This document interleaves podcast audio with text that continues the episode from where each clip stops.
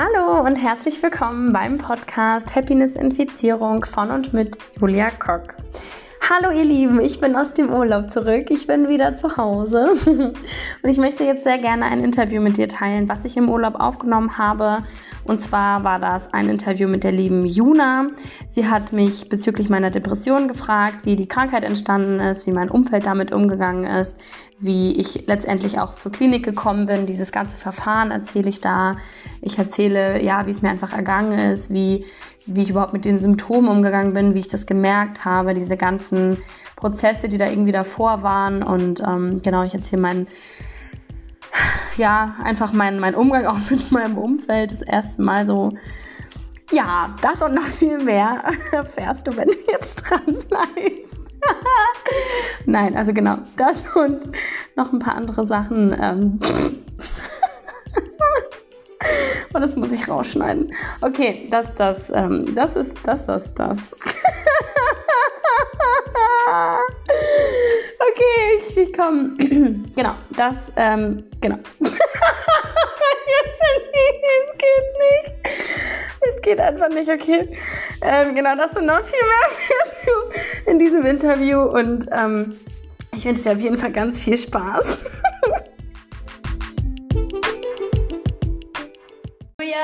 Freue mich so sehr, dass wir heute hier sitzen. Ähm, besonders, weil es ist ja auch ein sehr zufälliges Treffen.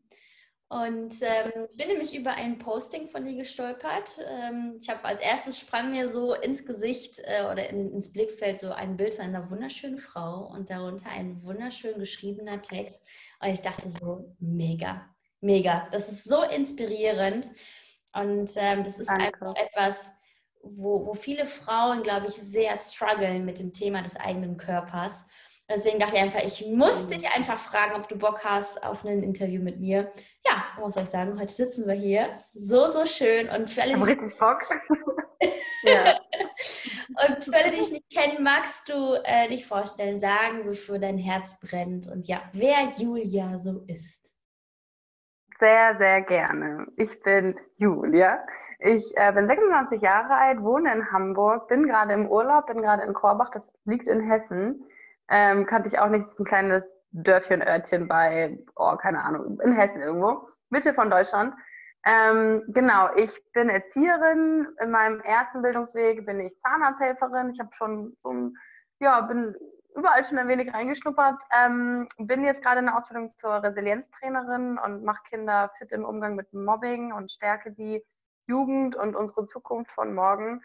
Ähm, ja, wofür brennt mein Herz? Mein Herz, meine Vision ist eigentlich, einen Unterschied zu machen auf dieser Welt und über Tabuthemen zu sprechen, über Schuld und Scham, über, ähm, ja, ich hatte auch mal sehr schwere Depressionen und gehe dafür gerade sehr doll raus, schreibe darüber ein Buch über mein Leben, über, also es ist eine Autobiografie.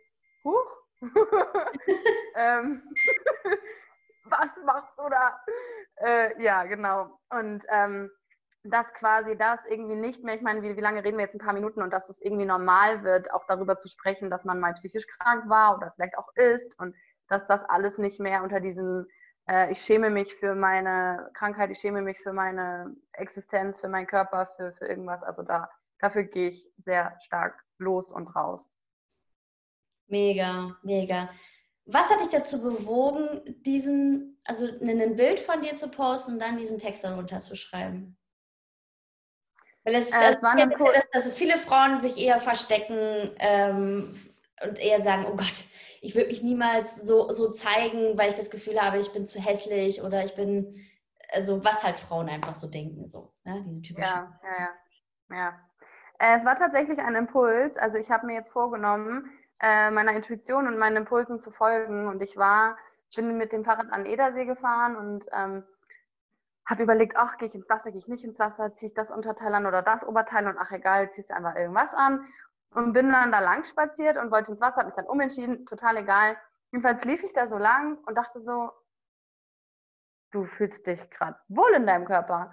Und sonst war es immer so, Schultern zurück, damit die Brüste gut sitzen und den Bauch irgendwie einziehen und wie ist meine Hose und sitzt die total eng oder nicht eng und ist meine Speckrolle hinten und vorne und ich habe an gar nichts gedacht. Ich war einfach nur richtig, richtig, ich habe mich so wohl gefühlt und, und dachte ich so, ähm, das war ja noch nie in meinem ganzen Leben so. Dann hat eine Frau, haben sich zwei Frauen unterhalten und die eine guckte mich an und normalerweise wäre das so der Moment gewesen, ähm, wo, wo ich gedacht hätte, die ist voll schön, die guckt mich jetzt an, oh Gott, ich muss meinen Bauch einziehen, was denkt die jetzt über mich? Warum gebe ich denn, habe ich mir dann so gedacht im Nachhinein, warum gebe ich denn jemand anderem oder warum interessiert mich, was jemand anderes über mich denken könnte, was, was irgendwie, keine Ahnung, was sie, die unterhält sich gerade, vielleicht guckt sie einfach, wer da vorbeiläuft und guckt wieder weg. Und ich interpretiere aber in diesem Blick, oh, die hat aber so geguckt und die findet meinen Körper jetzt voll hässlich. Und ich habe alles auf mich bezogen früher. Und dann bin ich zurück zu meinem Platz gelaufen und dachte dann so, boah, voll cool, das ist das erste Mal gewesen, so letzten Sommer war das auch noch nicht so. Und dann habe ich mich voll gefreut und dachte dann so, boah, geil, ich sitze jetzt hier und mein Bauch hängt da rum und ist voll okay, dass der da rumhängt. Und dann dachte ich, oh, schreib es mal auf. Ich schreibe generell sehr viel auf, Tagebuch, Journal, was auch immer, wie man das nennen möchte. Ähm, und dann dachte ich mir so, eigentlich könntest du das auch mal teilen, weil das ist voll cool und das Thema haben bestimmt noch viele. Dann dachte ich mir, okay, dann machst du jetzt einfach ein Bild. So, dann habe ich ein Bild gemacht und habe das dann halt auch, wollte das auch sehr authentisch dann auch zeigen, so wie ich da halt gesessen habe und mich dann halt auch wohlgefühlt habe. Und dann ähm, war das und ich dachte nämlich, dass das so ein Schritt ist, gerade weil ich das so sehr abgelehnt habe, gerade weil ich mich immer dafür geschämt habe, gerade weil ich irgendwie nie so gesessen habe, dass ich irgendwie ohne, keine Ahnung. Ähm, und das war gar nicht so ein Schritt. Das war total schön. Also, dass ich halt dann diesen Text, der kam dann irgendwie auch so ein paar Minuten ähm, und dann mit diesem Bild und das war dann irgendwie so, machst du jetzt. Und ja, irgendwie voll cool. Oh, wo du erzählst, ich krieg so Gänsehaut, weil ich finde das so, so genial, was, was passieren kann, wenn wir auf unsere eigene Intuition hören und einfach aufhören, das machen wir ja ständig, da kann, darf sich jeder an die eigene Nase packen, ähm, jemand, also Gedanken in den Kopf eines anderen zu projizieren, was er über uns denkt oder von uns hält. So, und das ist oh, da kriege ich echt Gänsehaut. Das ist einfach so, so schön und ich danke dir echt für diesen Mut, das so zu tun. Und das, ja. das Schöne ist einfach, dass du damit ja nicht nur deine eigene Geschichte verarbeitest, deine eigenen Gedanken, sondern dadurch ja auch ganz viele Frauen inspirierst. Finde ich total mega, einfach, einfach mega. ja. Das ist, also wie, wie geht's, also wie ging es dir danach, als du, als du, diesen, diesen Post ähm, verfasst hattest und abgeschickt hast? Ähm, gut, also es war, wie ich gerade schon dachte, ich dachte halt, dass es so ein Schritt ist, der war es halt gar nicht. Und dann, das war irgendwie so, keine Ahnung, ich habe überlegt, ob ich auf den Blog schreibe oder ob ich direkt ins Handy tippe. Und dann habe ich direkt ins Handy getippt und das war dann einfach, also es war ein Ding von ein paar Minuten.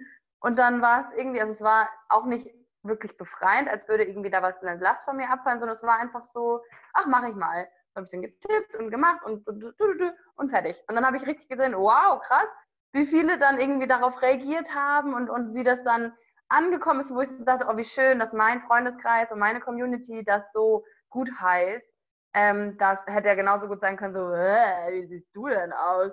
So, aber es war halt gar nicht so. Und deswegen dachte ich so, Gott, wie schön. Und dann habe ich mich, glaube ich, einen Tag später dann auch dafür entschieden, das tatsächlich auch in Gruppen zu posten, so Frauen alleine unterwegs oder jetzt die Rise ähm, Quatsch, ähm, Teamliebe-Gruppe von Laura oder da, wo wir uns äh, drüber ge gefunden haben. Ähm, und ja, das war dann, äh, glaube ich, einen Tag später. Ja. Mega. So, so schön. Wenn du jetzt keine ähm, intuitiven Beiträge schreibst und die Welt inspirierst damit, was machst du sonst noch so?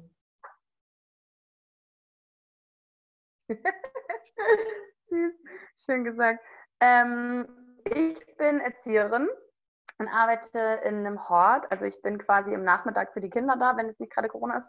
Ähm, und ja, bin dann da Bezugserzieherin der zweiten Klassen, ähm, darf jetzt jemanden anleiten, habe das große Glück, da jetzt ähm, ja, das machen zu dürfen. Äh, bin gerade in Ausbildung, genau, beschäftige mich mit den Kindern, mit den, ähm, ja, dass ich Mobbing-Prävention äh, transportieren kann für, für die Jungen unter uns, weil ich halt auch ganz lange gemobbt wurde und das mir ein sehr, sehr großes Thema ist.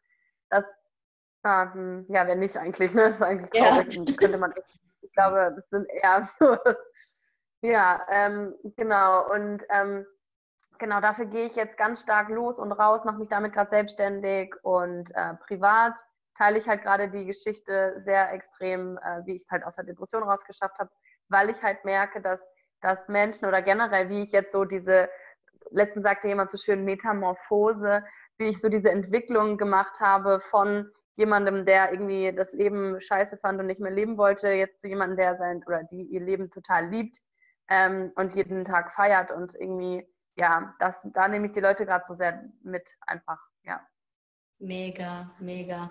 Das ist, ähm, magst du uns da so ein bisschen mit reinnehmen, wie so, wie so ein Tag früher für dich war, wie er sich angefühlt hat, wo du dein Leben, sag ich mal, abgelehnt hast, gehasst hast?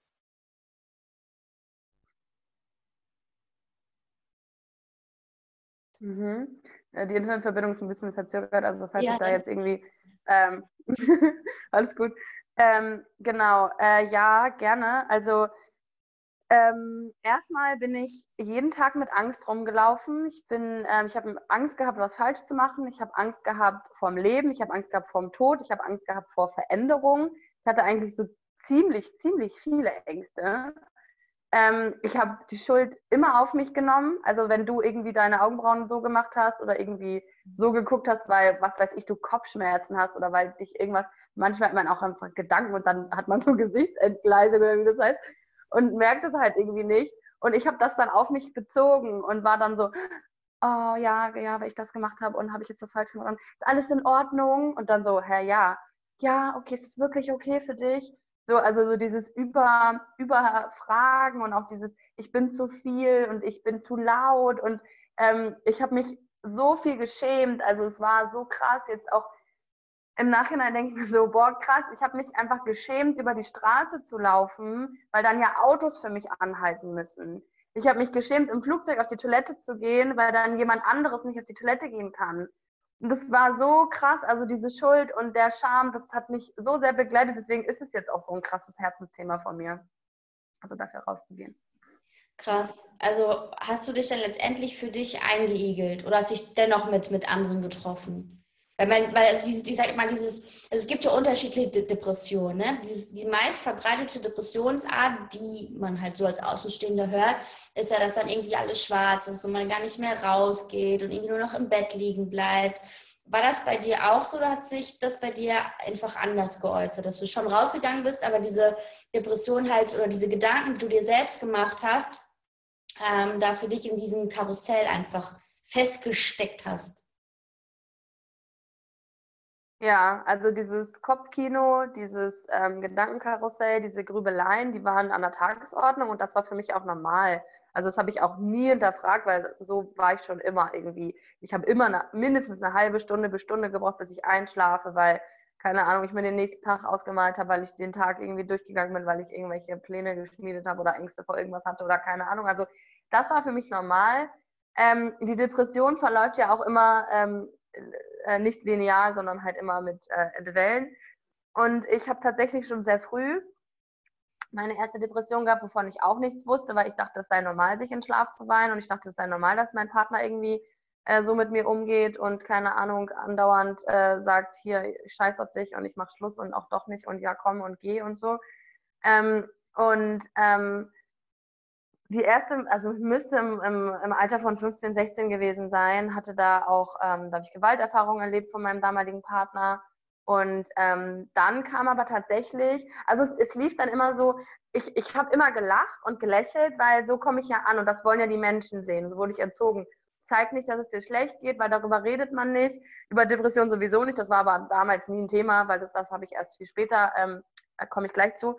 Ähm, Genau, und ähm, das war halt dann eher so phasenweise. Dann, dann halt immer, wenn ich irgendwas unternommen habe, ging es mir gut. Also ich habe was unternommen mit Leuten. Ich habe mich da nie abgeschottet, weil ich brauchte ja die Leute, damit ich aus meinem Tief rauskomme. Also so schlimm, glaube ich, war es dann mit 15, 16 noch nicht.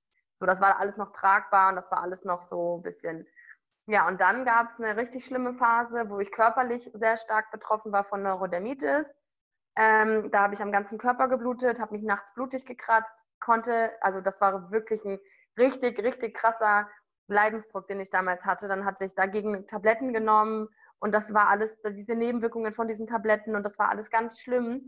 Ähm, und dann ist der richtige Einbruch gekommen. Also da habe ich dann wirklich auch suizidale Gedanken gehabt und gedacht, so, boah, am liebsten würde ich diesem Leid einfach ein Ende setzen, weil ich kann nicht mehr. Ich kann körperlich nicht mehr, ich kann mental, psychisch nicht mehr, es geht nicht mehr. Und diesen Punkt, den habe ich noch nie erreicht vorher. Also dass ich wirklich sage, ich kann nicht mehr, ich brauche Hilfe, es geht nicht anders.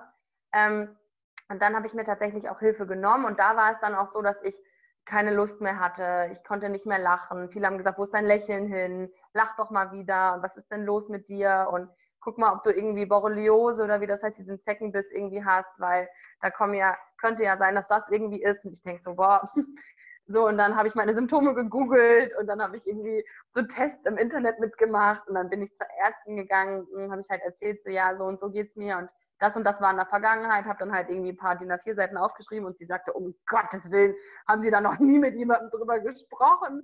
Und ich so, nee, macht man doch nicht und keine Ahnung. Und dann kam ich tatsächlich auch in die Klinik und dann ging es halt auch bergauf. Krass. Ähm, wie alt war, warst du, als du das erste Mal depressiv wurdest? Also rückblickend, wenn es dir in dem Augenblick noch nicht bewusst war?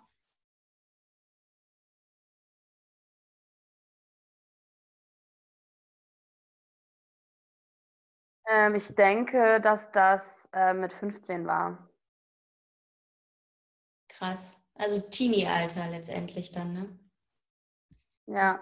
Krass. Ja, also ich, ja, ich bin sehr früh mit meinem damaligen Freund zusammengekommen, da war ich 14.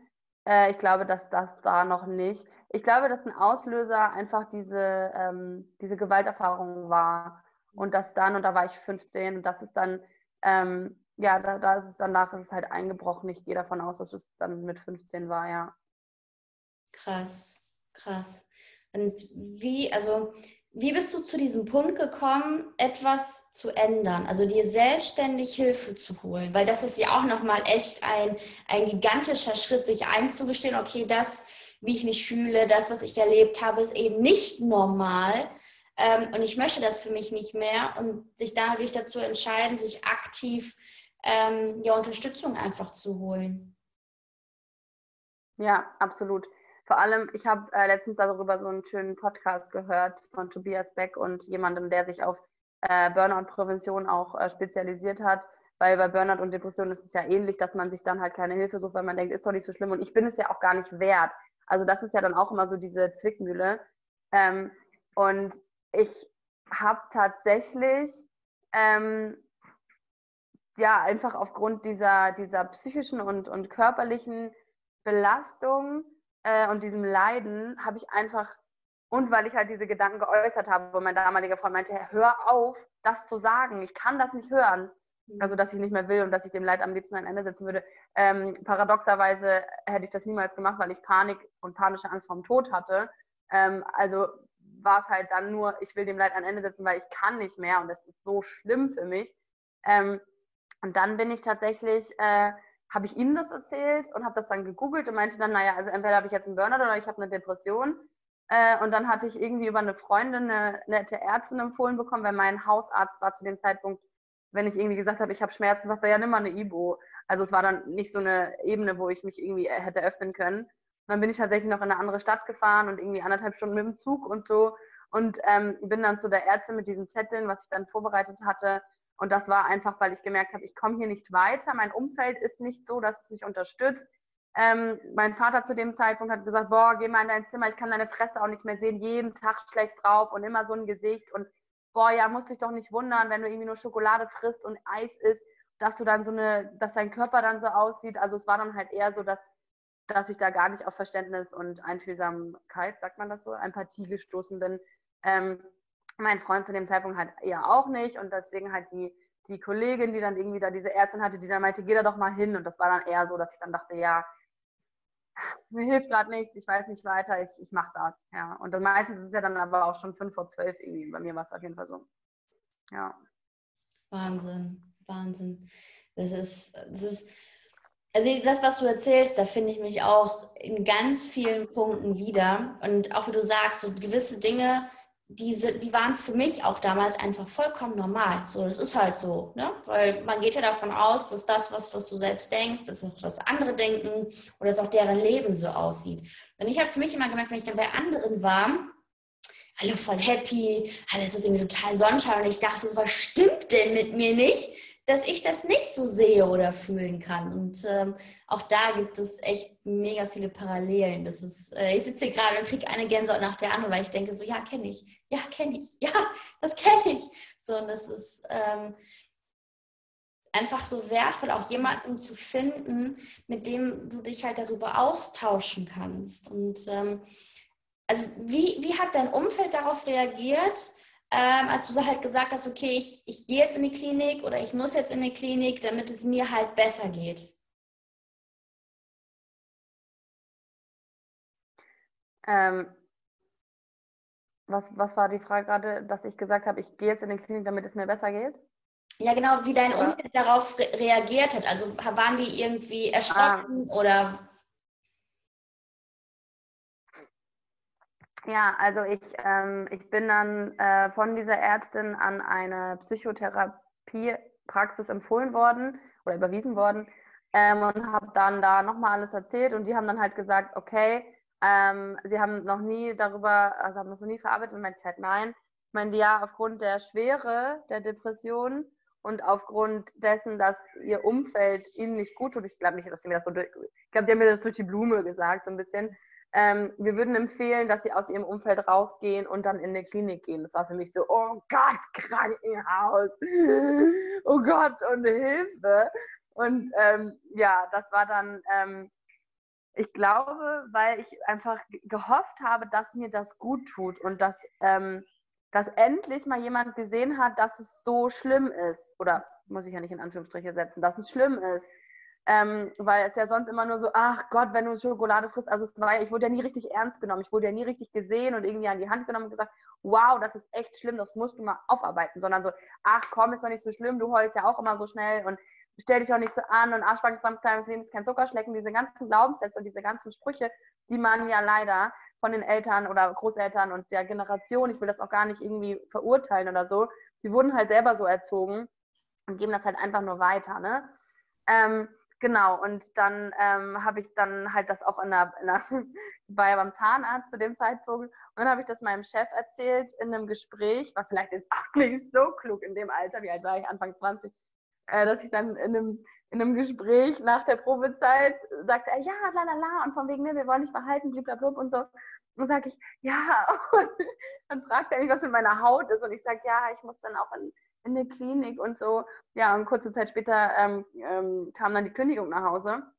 Und äh, das war dann halt auch nochmal so, wo ich dann in der, in der, tiefsten, dunkelsten Phase gesteckt habe und mich dann noch darum kümmern musste, mir einen Anwalt zu nehmen. Und irgendwie mein Vater sagt, ja, ist doch Kündigung, ist Kündigung, was willst du da machen? Ich sage, nein, ich muss dagegen an. Er sagt, ja, was willst du dagegen angehen?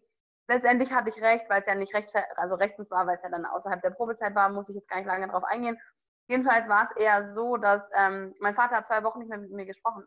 Ich habe gesagt, ich muss jetzt zum Arzt, ich kann nicht mehr. Und er sagt, du kannst nicht mehr? Du bist 22 Jahre alt. Wie, du kannst nicht mehr? Was soll dein Arbeitgeber denken? Was soll dein Chef denken? Bla bla bla. Also es war dann eher so, ähm, dass, ähm, ja, dass, nee, du gehst zum Arzt, du lässt dich krank schreiben. Ich sage, Papa, ich habe Depression. Ja, ich will das gar nicht hören.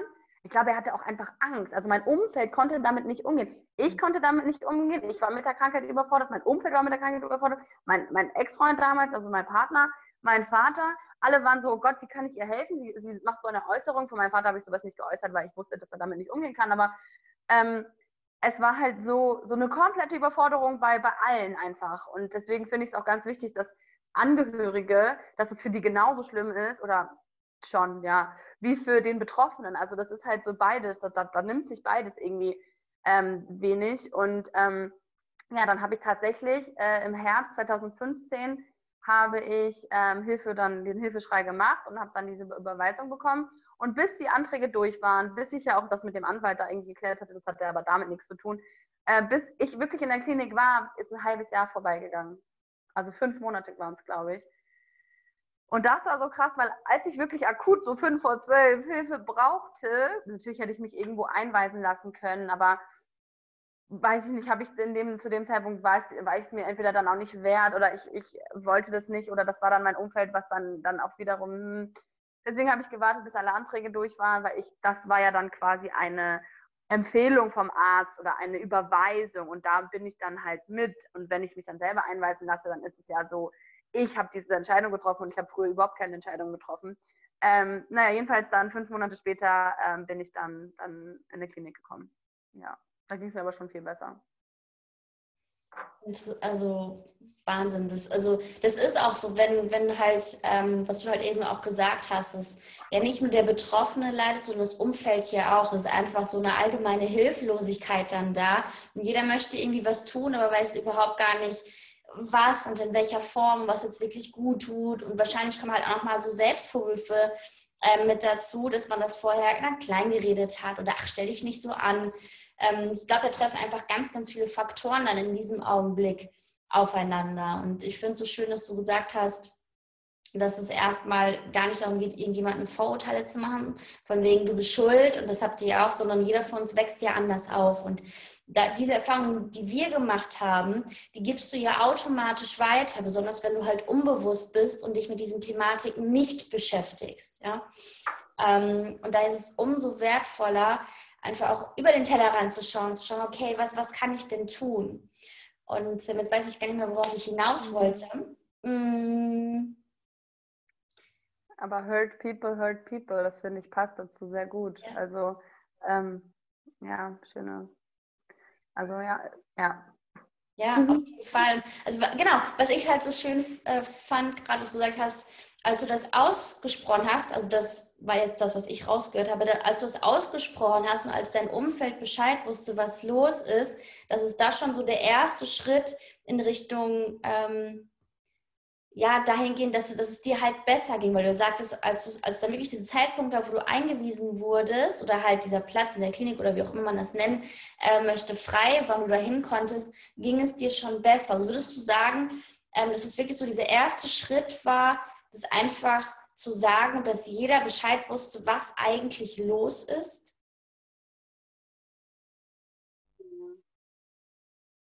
Ach so, das ist eine Frage gewesen, das ist jetzt hier nicht so angekommen.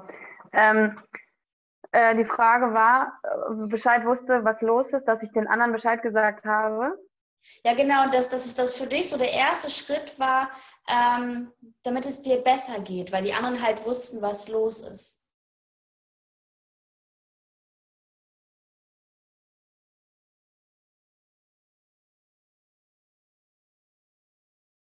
Der erste Schritt, damit es mir besser geht, der erste Schritt, um es, damit es mir, ich, es kommt, hier, kommt hier nicht an, die Verbindung ist sehr schlecht. Kannst du es nochmal sagen, bitte? Na klar. Ähm, meine Frage war, ob es für dich schon der erste Schritt war, damit es dir besser geht, dass dein Umfeld Bescheid wusste, was es ist und dass du letztendlich auch genau wusstest, was mit dir los ist. Mhm.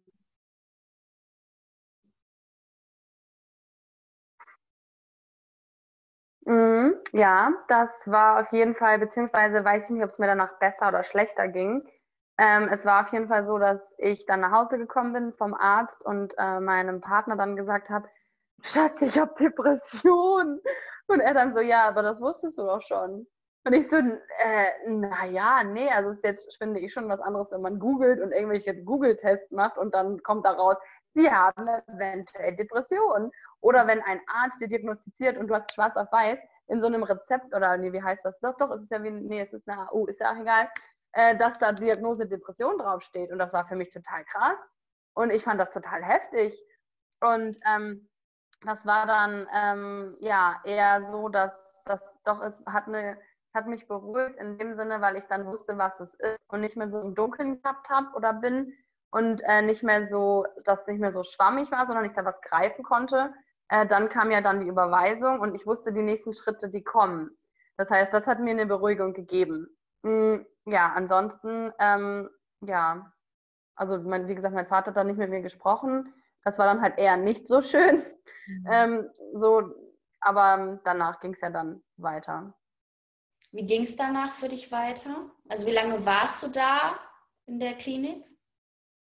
Sechs Wochen.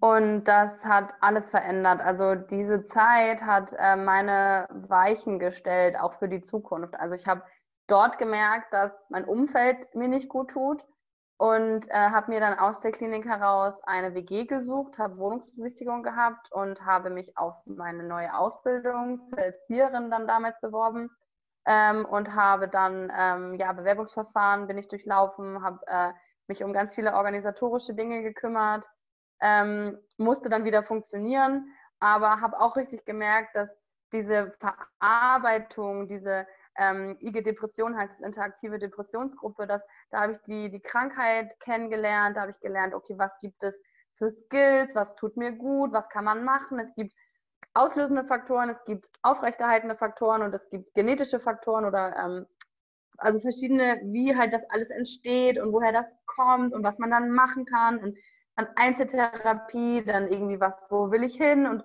ähm, wo, beziehungsweise nicht, wo will ich hin, ich glaube, da, da, haben wir auch drüber gesprochen, was in der Zukunft passieren wird und auch mit der Ausbildung, da hat sie mich auch unterstützt, sie meinte, machen Sie das mal, fahren Sie da mal nach Hamburg und es ist total okay. Ähm, und dann aber auch, ähm, was war in der Vergangenheit? Und dann habe ich andauernd geweint, weil mich so viel berührt hat. Und dann von anderen so Gruppentherapie, da habe ich auch gedacht, da werde ich mich niemals öffnen können. Und dann, das waren halt alles so auch Tritte aus der Komfortzone. Wir haben dann angefangen, Erfolge zu feiern. Wir haben dann ähm, auch so ein Gefühlsbarometer gemacht, wann fühle ich mich wie am Tag. Und ich hatte krasse Stimmungsschwankungen, ich hatte auch Schlafstörungen, ich hatte ganz tolle Nackenschmerzen immer. Also Psychosomatik war bei mir da ganz extrem ausgeprägt, auch viel Durchfall. Ich hatte andauernd das auf dem Magen geschlagen, auf dem Darm, ähm, war andauernd erkältet und krank und hatte andauernd ganz, ganz viele Krankheiten, wenn sich die Seele dann irgendwie ausdrückt. Und ähm, ja, also das war tatsächlich wirklich eine richtig, richtig tolle Zeit. Ich habe dann auch ähm, Tagebücher, also so ein Videotagebuch gemacht. Das teile ich gerade auch sehr doll und sehr stark auf, meinen, auf meinem Instagram-Account, auf, auf Facebook. Ich will das jetzt auch auf YouTube bald hochladen, einfach um noch mehr Menschen zu erreichen und einfach auch um zu zeigen, hey, so schlimm, wie man sich das im Krankenhaus vorstellt oder wie man sich das irgendwie ausmalt, ist es gar nicht. Und ähm, ja, dass ich da halt einfach auch einen Einblick gebe. Und ähm, ja, genau total krass. Also ich finde es so krass, dass du, also ich, ich habe dich jetzt ja erst kennengelernt, weiß ja nicht, wie, wie du vorher warst, aber wie, was für eine Klarheit du jetzt hast ähm, und, und wie gut es dir geht, wie, wie du lächelst und strahlst und für, dein, und für dich und deine Vision losgehst und dich natürlich auch auf einer ganz anderen Ebene öffnest. Das ist einfach, du kannst so, so stolz auf dich sein, ehrlich. Das ist phänomenal.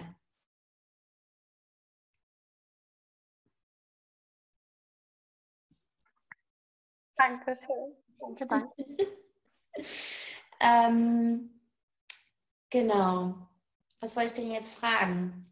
Ach ja, wenn jetzt vielleicht jemand zuschaut oder zuhört und sich jetzt so ein bisschen auch in deinen Erzählungen wiederfindet, denkt so, hm, ich kenne das auch, diese krassen Stimmungsschwankungen oder ich fühle mich am Tag mehr schlecht und minderwertig als gut. Hast du da irgendwie so ein, zwei, drei ähm, Gedankenimpulsen, den du ja jetzt gerade teilen möchtest? Ähm, ja, mir fällt gerade ein, dass mir damals geholfen hat und auch immer noch hilft, ähm, die Bedürfnisse versuchen wahrzunehmen. Also das geht ja einher auch mit Gefühlen, sodass das kann ich sehr ans Herz legen, dass man da schaut, okay, wie geht es mir gerade, wie fühle ich mich? Und das war mega der Prozess. Also das, das war auch ein, immer noch ein Prozess, ich glaube, es ist auch ein lebenslanger Prozess. Aber so durch diese Gefühle, dazu habe ich jetzt auch gerade eine neue Podcast-Folge aufgenommen. Ähm, wie habe ich die, diese Blockaden lösen können? Wie konnte ich durch Gefühle oder wie habe ich Gefühle, die ich eigentlich verdrängt habe, wie konnte ich da wieder reingehen? Und da habe ich, ähm, ich war in Irland ein halbes Jahr und habe drei, vier Bücher von Robert Betz gelesen und der hat mich da sehr, sehr ähm, begleitet und unterstützt, weil ich meine Gefühle gar nicht benennen konnte. Also ich dachte zum Beispiel, Ohnmacht ist ein Gefühl, wenn man ohnmächtig wird, beziehungsweise ist wusste nicht, dass es ein Gefühl ist, ich dachte, das ist ein Zustand. So, und äh, dass aber Ohnmacht auch ein Gefühl ist, wenn du keine Macht hast. Das Gegenteil von Macht ist Ohnmacht. Und ähm, wie, wann ich mich ohnmächtig fühle wo ich das fühle. Ich habe es halt immer im Solarplexus-Bereich, immer in der Brust gespürt und äh, war dann immer wie so eine Schildkröte auf dem Rücken und war dann so, oh Gott, nein! Also es war ein ganz, ganz schlimmes Gefühl oder Scham. Wo fühle ich die Scham? Wo fühle ich die Schuld? Ähm, dass man da in Verbindung mit seinem Körper kommt und sagt, okay, ich beobachte mich einfach mal den ganzen Tag und schreibe vielleicht auch was mit, schreibe es ins Handy, schreibe es in ein kleines Notizbuch oder irgendwie in ein Tagebuch oder ein kleines, keine Ahnung was. Ähm, und schaue einfach, wie, wie fühle ich mich, wann fühle ich mich wodurch ausgelöst. Aha, spannend. Und dann könnte man immer noch weiter gucken, so warum ist das so, woher kommt das? Das habe ich dann immer gemacht, so dem Ganzen auf den Zahn zu fühlen und in die Wurzel zu gehen und immer schön tief rein. Und genau, und ähm, das dann halt auch aufzuschreiben, das kann ich auch sehr empfehlen. Mir hilft Schreiben eigentlich schon immer. Ich finde jetzt teilweise auf meiner Festplatte, wenn ich hier mich um diese ganzen Videos und so weiter kümmere, finde ich äh, Texte, die ich mit 16, nee, ich war noch jünger, egal, im Jugendalter geschrieben habe. Früher habe ich gesagt, ich schreibe mal ein Buch. Auf meiner Diskette, auf meinem Windows 98 hatte ich da mal irgendwie so, ein, so eine Geschichte angefangen zu schreiben und immer wenn ich irgendwie im Urlaub war, das habe ich danach so eine Reflexion, also damals wusste ich nicht, was Reflektieren ist, aber ähm, so ein Tage oder wie sagt man denn, so einen Urlaubsbericht geschrieben und immer dann so, wir haben das gemacht und das gemacht und das gemacht. So, und ich liebe es zu schreiben. und ähm, mache das halt jetzt auch noch jeden Abend, dass ich mir vor Augen halte, okay, was war mein Erfolgserlebnis, wo bin ich dann über meine Grenzen gegangen und also quasi, ich finde, das, das darf man differenzieren, also man, man muss nicht immer über Grenzen gehen, aber ich stretche meine Komfortzone sehr gerne aus und ich ähm, möchte die, noch eine bessere Version und noch eine bessere Version von mir selber werden, einfach aus dem Grund, weil es mir dann besser geht. Nicht immer höher, schneller, weiter, sondern aus dem Grund, weil ich noch alte ähm, Muster ablegen möchte, die mich klein gehalten haben, so und oder die mich manchmal immer noch klein halten. Und das abzulegen, ähm, deswegen schreibe ich dann halt quasi abends äh, mein Erfolgserlebnis auf oder meine Erfolgserlebnisse, manchmal sind es auch mehrere.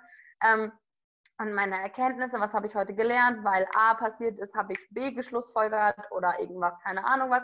Und dann schreibe ich halt auf, so das Wichtigste, was am Tag passiert ist. Und das hilft mir unheimlich, mir das nochmal vor Augen zu halten. Es hat mein Gehirn geschult, weil ich achtsamer geworden bin, weil ich aufmerksamer geworden bin und weil ich mir halt einfach auch viel mehr Dinge merken kann. Das ist halt echt richtig krass. Ja.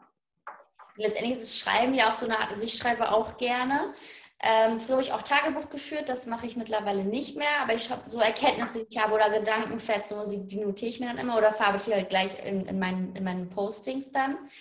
Ähm, aber wenn, wenn du schreibst, ist es für mich auch einfach eine Art, sich erstmal auszukotzen, auf gut Deutsch gesagt. Erstmal alles rauszubringen. Schreiben ist eine Art. Bitte? Das Internet schon wieder abgekackt hier. Hörst du mich? Ja. Ey, wir schaffen das. Es äh, funktioniert hier. ähm, ich sagte, also schreiben, also ich schreibe auch viel. Und ähm, Schreiben ist für mich so eine Art, sich auf gut Deutsch auszukotzen. Einfach alles mal so raus zu, zu, zu lassen. Und dadurch mache ich auch die Erfahrung, auch immer, heute immer noch, dass ich das, was sich im Kopf abspielt, weil wir denken ja am Tag unglaublich viele Gedanken, die kommen ganz schnell und verschwinden wieder. Und das ja, aber auch schwarz-weiß zu sehen oder blau-weiß, da denkst du manchmal auch so, ey, was mhm. denkst du eigentlich? Was für ein Bullshit. Also es sortiert sich dann auch und du kannst teilweise auch die Ereignisse oder auch die, die Beziehungen mit dir selbst nochmal ganz anders und neu einsortieren. Also auch da von mir eine ganz klare Empfehlung, schreib's auf. Schreib's auf und wenn du es danach zerknüllst und verbrennst oder wegschmeißt, völlig egal, aber es hilft einfach, das einfach aufzuschreiben und rauszulassen. Ja. Ja. Wenn man jetzt mehr von dir erfahren möchte, ähm, wo, oder ich würde sagen, wir, wir verlinken einfach deine ganzen Kanäle, ähm, sodass man bei Bedarf dann einfach gucken kann, okay, wo finde ich Julia? Das kann ja auch aus dem Kopf raus. Wo, ja, genau, und wo kann ich das dann halt wiederfinden dann, ne? Genau. Julia, ich bin so, so genial, dass du dir die Zeit genommen hast, hier zu sein, obwohl die Internetverbindung immer das gemacht hat, was sie wollte. ähm, vielen, vielen, vielen lieben Dank. Und ähm, gibt es noch so einen Abschlussgedanken, den du gerne mit uns allen teilen möchtest? Ja, ich, ich sehe nichts mehr, ich sehe einen schwarzen Bildschirm, aber ich habe dich noch gehört, du hast gefragt, wo man mich erreichen kann, ne? Ja, Hörst du mich? Ja.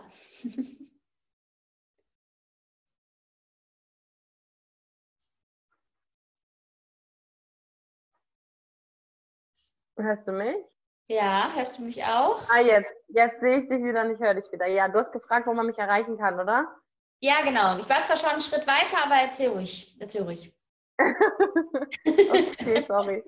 Ähm, ja, also ich habe, ähm, ja, meinst du, glaube ich, auch könnten wir alles unten rein verlinken. Also alles gut. Ich baue gerade YouTube aus, ich baue gerade die Website aus. Den Podcast können wir rein verlinken, äh, mein Instagram und mein Facebook. Genau, wo warst du schon? Du warst schon bei Danke ne? und bei Tschüss. ja, genau. Aber macht ja nichts. Wir machen aus der derzeitigen Internetverbindung das Beste, was geht. Oh, ich ähm, genau, ich, ich habe mich bei dir bedankt. Also Auf jeden Fall. Vielen lieben Dank, dass du dir die Zeit genommen hast und hier warst und ähm, auch wirklich so, so offen und transparent deine Gedanken und auch dein, deine Geschichte mit uns geteilt hast. Und gibt es vielleicht noch so einen Gedanken, den du so zum Abschluss mit uns teilen möchtest? Hm. Einfach machen könnte ja gut werden. Geil. mega, mega geil. Super. Julia, ich danke dir wirklich von Herzen. Danke, ich danke dir. Vielen Dank. Dankeschön für das Interesse an meiner Geschichte, für den Raum und für deine Zeit. Hab einen ganz tollen Tag. Danke, danke, den wünsche ich dir auch. Dankeschön.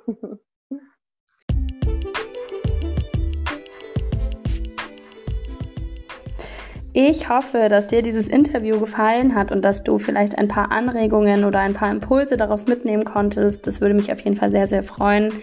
Juna und ich haben gemerkt, dass die Chemie einfach total stimmt und dass wir mega viele Parallelen haben. Und aus dem Grund werden wir ähm, auch zusammen live gehen bei Instagram. Und zwar wird es sein am 19. August 19.08. um 18 Uhr werden wir, ich glaube, auf ihrem Kanal, das weiß ich gar nicht genau, aber das, das wird, glaube ich, auch zu meinem geschaltet. Ich kenne mich damit noch nicht so ganz aus, aber ähm, ich werde euch darüber auf dem Laufenden halten und das in meiner Story dann auch ankündigen, dass ihr oder du dann dabei sein kannst. Und ja, ich freue mich auf jeden Fall auf deine Gedanken, auf unseren Austausch. Kannst mir sehr gerne schreiben auf Instagram, auf Facebook, auf meiner Seite.